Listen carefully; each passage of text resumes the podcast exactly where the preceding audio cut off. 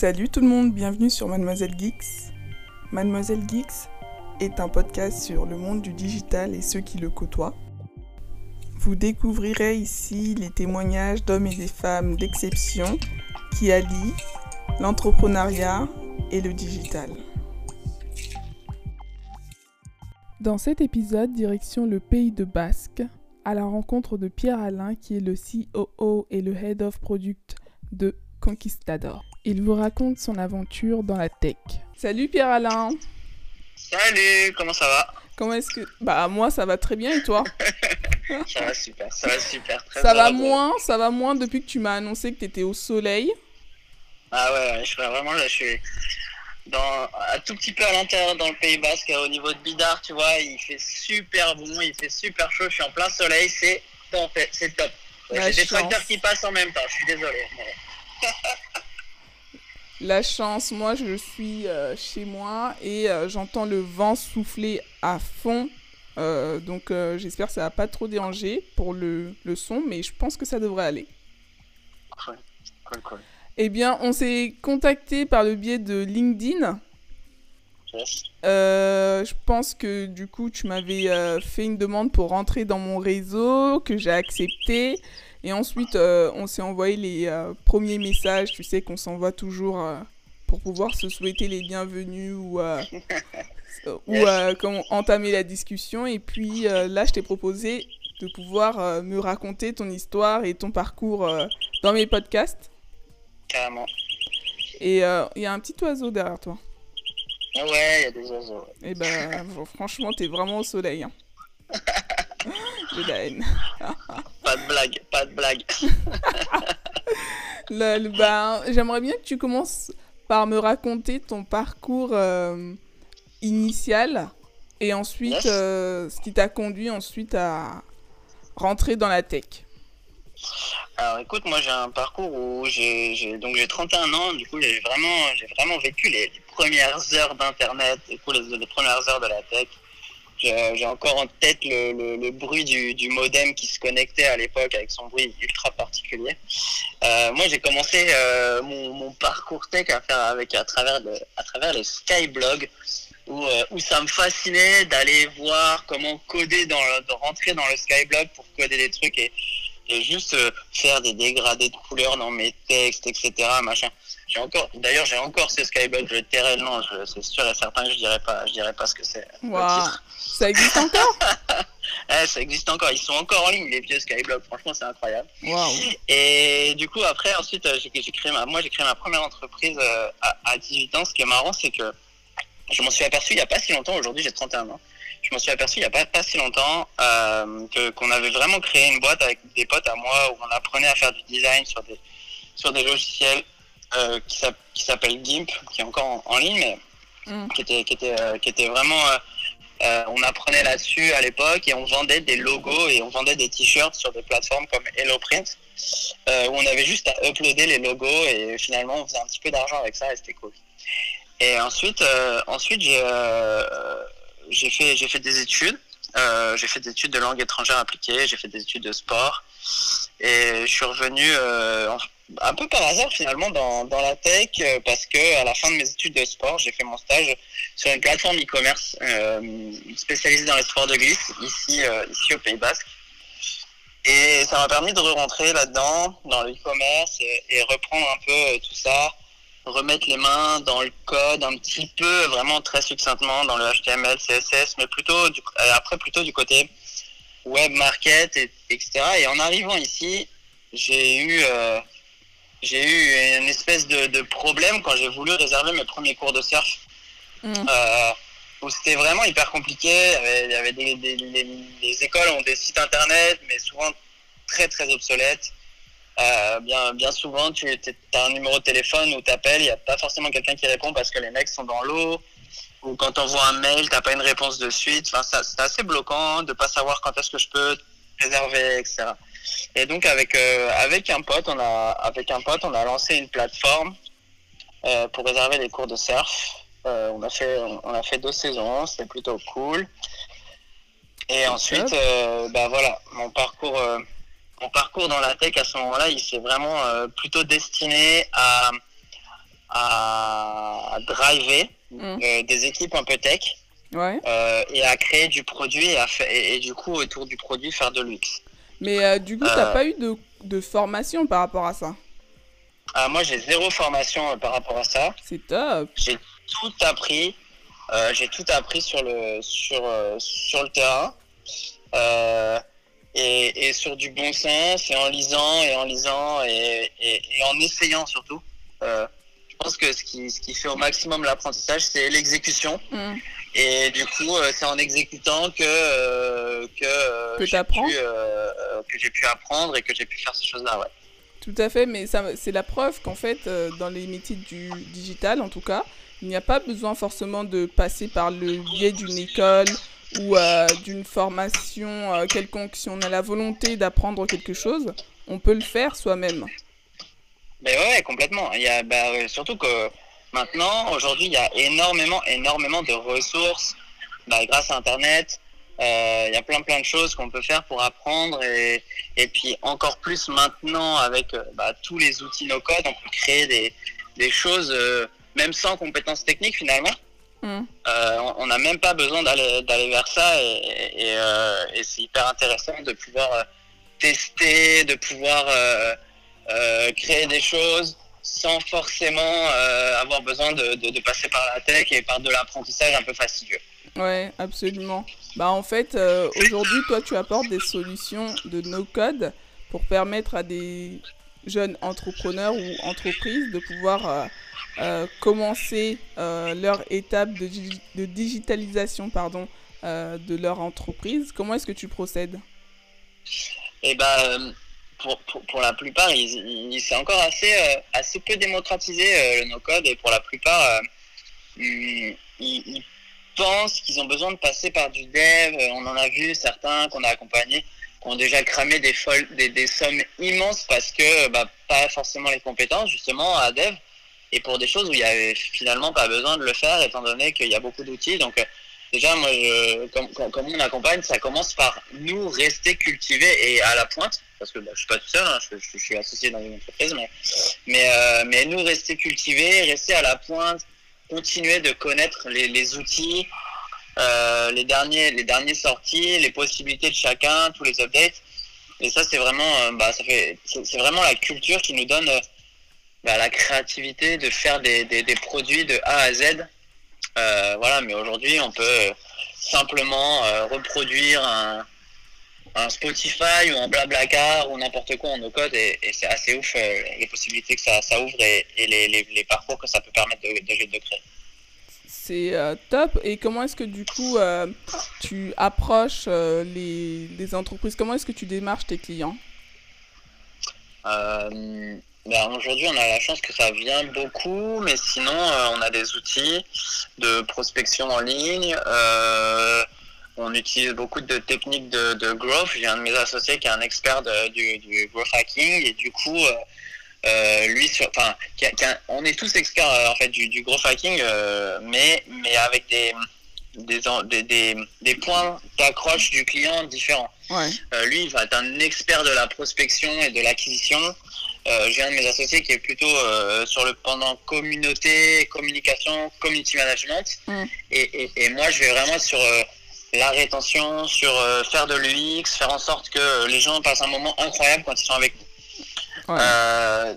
Donc, donc voilà, donc après on a tous des campagnes qui tournent, et on discute. En fait, on discute beaucoup, on essaie de diffuser énormément de valeur, euh, que ce soit sur sur les réseaux, euh, à travers des posts LinkedIn ou euh, moi je sais que je réponds beaucoup beaucoup à des à des gens sur les groupes euh, Facebook quand ils posent des questions de en termes de produits, du X ou d'entrepreneuriat de manière plus générale parce que bah voilà c'est ma troisième boîte certainement pas la dernière. Et, et je commence à avoir un petit peu d'expérience avec beaucoup d'humilité et j'essaie de d'au moins diffuser les erreurs que j'ai faites pour euh, éviter aux gens de les faire, même si euh, souvent euh, on a besoin de faire ses premières erreurs pour, pour apprendre. Alors, cite-moi, est-ce que tu es capable de me citer 5 erreurs que tu as pu faire dans tes Euh, développer, un, développer un produit tech euh, trop vite. Ouais.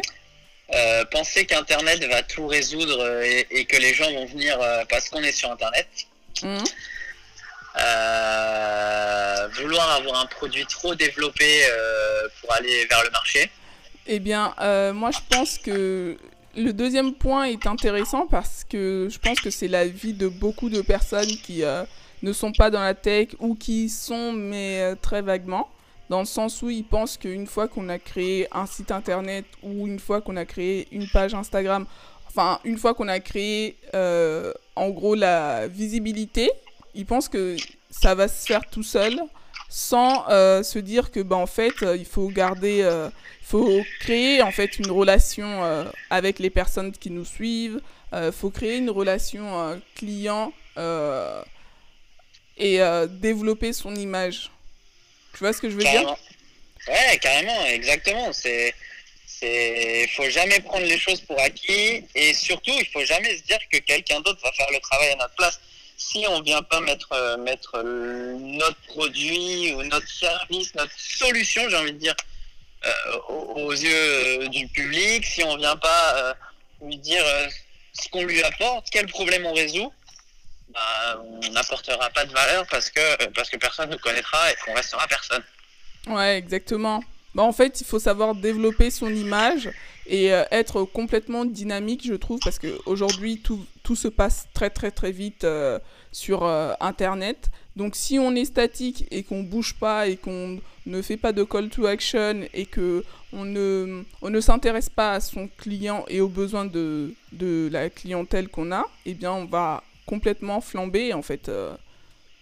C'est ça, c'est ça. Rester toujours en contact et pour toujours, pour toujours être, comme tu dis, en mouvement. J'aime beaucoup, j'aime beaucoup l'image. Ouais, merci. Bah en mouvement de surf. exactement. Je viendrai prendre quelques cours. On t'attend, on t'attend. Et du coup, comment est-ce que comment est-ce que tu fais pour gérer ton équipe? Euh, en termes en termes de quoi? En termes de management, en termes en termes d'outils? En termes de tout, je veux le tout. Waouh euh, Alors déjà, déjà en termes de, management et d'humain, j'ai la chance de d'avoir un, bon background dans les dans les sports co.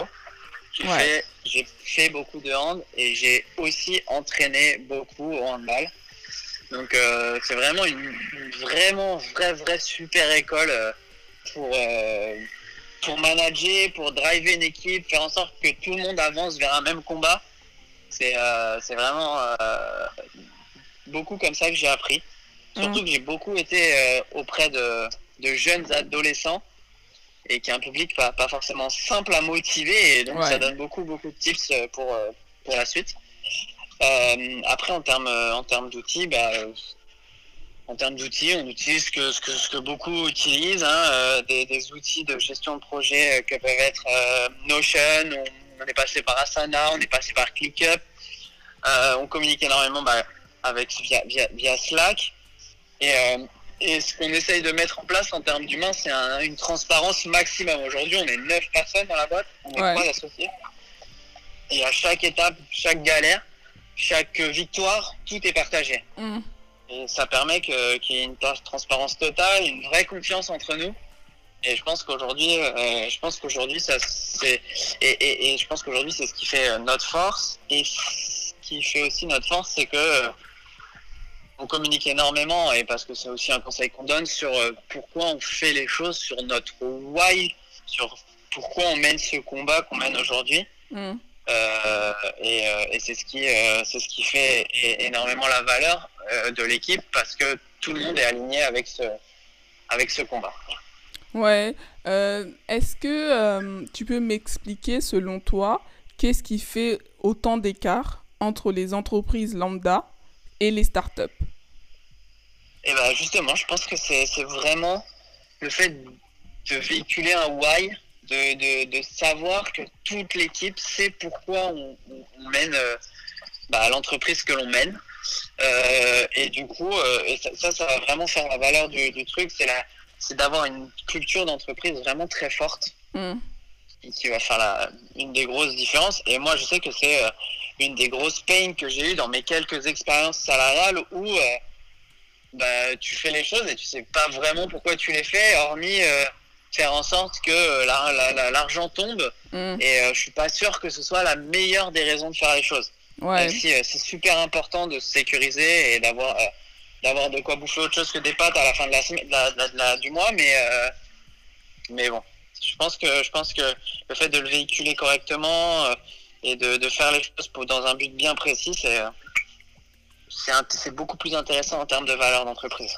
Ouais, tout à fait. Je pense que justement, ce qui manque, c'est le why, comme tu l'as dit, et c'est aussi en fait le fait que les, les, euh, salariés doivent savoir en fait pourquoi est-ce qu'ils font euh, les choses et qu'ils doivent se sentir impliqués dans ce qu'ils font et que, comme tu l'as dit, chaque victoire et chaque échec doit être connu de tous. C'est ça. Et surtout quand il y a une victoire, que euh, la personne qui est euh, leader ou euh, boss de, de l'entreprise ne se comporte pas en se, en se disant bon bah ok on a gagné et il garde la victoire pour lui tu vois. Quand on le partage ah c'est beaucoup plus plaisant. Et, et, en fait moi je, je, trouve ça aberrant parce que je ne comprends pas pourquoi dans l'esprit des gens c'est pas encore ancré.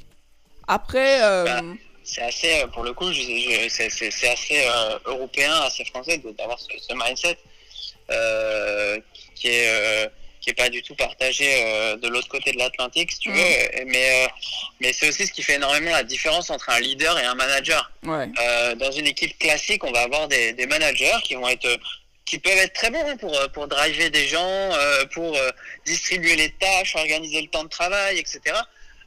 alors, que, alors que dans une start-up, et surtout dans celles qui, qui, qui vont réussir, tu vas avoir le côté où ça va être des leaders qui vont être à la tête de là. Ça va être quelqu'un qui va insuffler une vision, qui va emmener tout le monde avec lui et qui va pas avoir besoin de demander, de dire, ah, euh, toi il faut que tu fasses ça, ou toi il faut que tu fasses ça. Les gens vont suivre naturellement parce que bah, parce que la vision est claire, que le why est clair, que tout est défini et que qu'on avance tous dans le même bateau.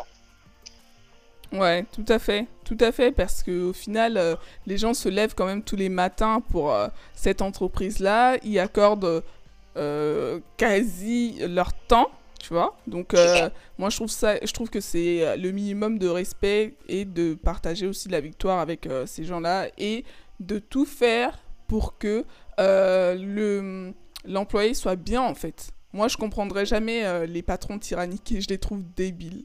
Ah ouais, mais force de constater que ça a fonctionné. Après, euh, générationnellement parlant, je suis pas sûr que ça continue de fonctionner. Ça a fonctionné, ça a fonctionné, mais à quel prix? Ah ouais, Avec quelles séquelles On est d'accord. Ouais. Nos parents, ils ont vécu des choses. Mais, mais, mais ce que je te dis, c'est que nos parents, ils ont vécu des choses que notre génération n'acceptera pas. N'acceptera pas. Et les celles d'après, encore plus jeunes, les, les, les, vraiment les millennials, là, c'est encore pire. Eux, dès qu'ils se sentent pas bien, ils envoient tout valser. Il n'y a aucune, euh, aucune appréhension euh, de, de, l'échec et, et, on continue d'avancer. On va faire autre chose et tant pis quoi. Ouais, tout à fait. Et je pense que justement, c'était à l'ancienne, c'était le mindset de oh là là, je dois secure the bag dans le sens où il faut que j'ai euh, mon enfin, faut que j'ai mon emploi et mon salaire et ensuite je paye mon loyer. Surtout les plus vieux m'ont souvent euh, traité de fou euh, quand j'ai lancé euh, quand j'ai relancé lancé ma, ma, seconde boîte là quand j'ai lancé Stitcher parce que euh, parce que j'ai j'ai quitté mon emploi j'ai dit non à un CDI à ce moment-là j'étais en CDD et j'ai dit non à un CDI mm. environ un mois et demi deux mois avant la naissance de ma fille. Waouh ouais. Et du coup bah moi, pour moi, enfin, non, il n'y a, y a, y a, pas de danger à entreprendre. Enfin, je veux dire, au pire, je vais rebondir, au pire, je vais faire autre chose. Et pourtant, je viens pas d'une famille où il y a de l'argent, très loin de là. Mm. Je viens pas d'une famille euh, très aisée. Bah ouais, euh, justement. c'est pas ancré en chacun, ça. Ouais, exactement, parce que le CDI a été sacralisé. En gros, c'est le, c'est le trophée, quoi. Si tu l'as, eh bien, euh, t'es peinard pour le reste de ta vie, alors que pas forcément, en fait. c'est que ça. C'est ça si t'es pas bien dans ton job et que t'es en CDI, euh, même si t'es en CDI à gagner 5000 euros par mois, euh, euh, bah, si t'es pas bien et que t'es pas heureux, c'est pas ok en fait. Enfin, Tout à fait. Moi, je préfère, je préfère me serrer un peu plus la ceinture et, et, et, être bien dans ce que je fais, être, être à l'aise avec moi-même que, que, que, de, que de prendre une grosse paye pour finalement juste kiffer sur les quelques moments de vacances que j'ai. Non, c'est pas, pas le but de ma vie. Ouais, c'est clair. C'est clair, c'est moi je trouve ça ouf parce que voilà quoi, je sais pas, c'est c'est triste. Ah c'est triste de se contenter d'autant de, peu et euh, à côté de ne, de ne pas avoir le temps d'avoir des hobbies ou, euh, ou euh, de vivre sa vie pleinement en fait. C'est ça. généralement, les personnes qui abandonnent tout et qui entreprennent sont pris par des fous, sont pris comme des fous, comme tu disais. Et euh, cette part de folie là, euh, c'est en fait la passion qui t'anime. Ouais, c'est ça, c'est euh, l'envie de faire des choses par, par moi-même, par de, de, mener mes combats, d'essayer, d'apprendre. C'est voilà, j'ai euh, on, a, euh, on peut vivre, on peut avoir vécu, euh, on peut vivre, vivre l'entreprise précédente comme un échec parce qu'on l'a cramé et qu'on a été obligé de, de, revendre et tout, mais, mais au final, mais au final, on a appris. Et en, et en trois ans, j'ai pris, j'ai pris peut-être une dizaine d'années de maturité professionnelle. Exactement. Et c'est juste incroyable, quoi. Exactement. Je pense que la leçon dans tout ça, c'est de ne pas avoir peur, en fait, euh, de sortir de sa zone de confort. Parce que là, clairement, euh, j'ai entendu plein d'histoires, hein, mais lâcher un CDI euh, juste avant la naissance de sa fille, j'ai pas entendu beaucoup ça. ouais, je suis peut-être pas ouf, hein, mais écoute, en tout cas, je m'amuse. Et aujourd'hui, elle est super cool. Et, et, et j'ai une fille épanouie et il n'y a pas de problème. Ouais, non, mais ouais, c'est ça, c'est ça le kiff en fait euh, de l'entrepreneuriat. En fait, je pense que c'est euh, inné de savoir euh, gérer des risques, tu vois, de savoir prendre des risques et de savoir gérer les risques. Parce que quelque part, c'est la résolution de problèmes tous les jours en fait. J'avoue que je sais pas si c'est inné, je sais pas si je te rejoins sur ce point. Moi, je pense que socialement, c'est un acquis social et c'est mm. un acquis bien malheureux. Tu mm. vois c'est juste euh, que socialement, moi, un de mes, moi, mon combat que je mène tous les jours, c'est que je veux que les gens puissent se dire qu'ils qu'ils peuvent y arriver. Parce que justement, on a une espèce de culture de l'échec où euh, où euh, il y, a, plein, plein, plein d'actions qui sont finalement des échecs. Si tu n'arrives pas à gagner de l'argent, c'est un échec. Si tu n'arrives pas à avoir une maison, c'est un échec. Si tu n'arrives pas à payer ce que tu veux, c'est un échec. Et, en fait, et en fait, du coup, on est programmé à ce que bah, échouer, bah, c'est mal. Mm. Alors que échouer, c'est apprendre, euh, c'est ne pas refaire les mêmes erreurs. C'est et, et, et moi, j'aime bien que faire en sorte que, que les gens avec qui je bosse puisse se dire je peux y arriver, c'est ok et, et, et, et, euh, et, on y va. Et d'ailleurs, bah, j'essaye d'inculquer ça à ma fille, tu vois. Encore une fois, c'est une belle source d'inspiration, hein, mais, mais j'essaye de lui inculquer ça tous les jours quand je la couche. Je lui, je lui dis dans l'oreille, tu peux tout réussir. Ouais. Et, et comme ça, elle a en tête qu'elle peut y arriver. Elle, et et, et j'ai beaucoup réfléchi quand, quand, quand je l'ai eu à qu'est-ce que qu'est-ce que je pouvais lui dire pour essayer de la faire avancer et de l'élever et, et, de me dire bah, j'ai pas envie de lui dire que c'est la meilleure, j'ai pas envie de lui dire qu'elle qu'elle va tout réussir, j'ai pas envie de lui dire qu'elle doit tout réussir. Lui dis, t'as le droit. Euh, mm. le message que je lui ai envoyé, c'est t'as le droit de réussir. Absolument. Enlève-toi l'échec de la tête, t'as le droit d'y arriver. Absolument. Et si tu n'y arrives pas, c'est ok. Ouais. Mais, mais mets tout ce que t'as en tout cas. Ouais. C'est vraiment beau ce que tu ce que tu fais pour ta fille. Merci. Non, mais ouais, parce que pas beaucoup de parents le font. Euh, après, je sais qu'il y a quelques personnes qui le font, mais généralement, euh, surtout pour un papa, faire ça, c'est, je trouve que c'est beau et c'est rare. Pourtant, ça devrait être fait euh, naturellement. Écoute, moi j'ai j'ai eu un peu, j'ai eu une maman qui m'a élevé avec ça et, et c'est grâce à ça que je peux le faire aujourd'hui et que j'ai cette philosophie et cet état d'esprit. Mais, euh, mais, euh, mais ouais, je pense que c'est dommage que, que l'échec soit autant perçu comme quelque chose de mauvais et, pas, et pas finalement pas quelque chose euh, qui permet de s'élever et d'apprendre plus. Ouais, totalement. Faut pas en avoir peur en fait. Faut comprendre que c'est une euh, leçon et généralement, même quand, admettons, on est en reconversion ou euh, on ne sait pas trop quoi choisir pour comment démarrer sa vie, on peut très bien démarrer par des choses qui vont qui sont pas dans le cadre de ce que l'on voudrait faire, mais cette expérience-là, faut savoir que plus tard, elle va nous apporter beaucoup.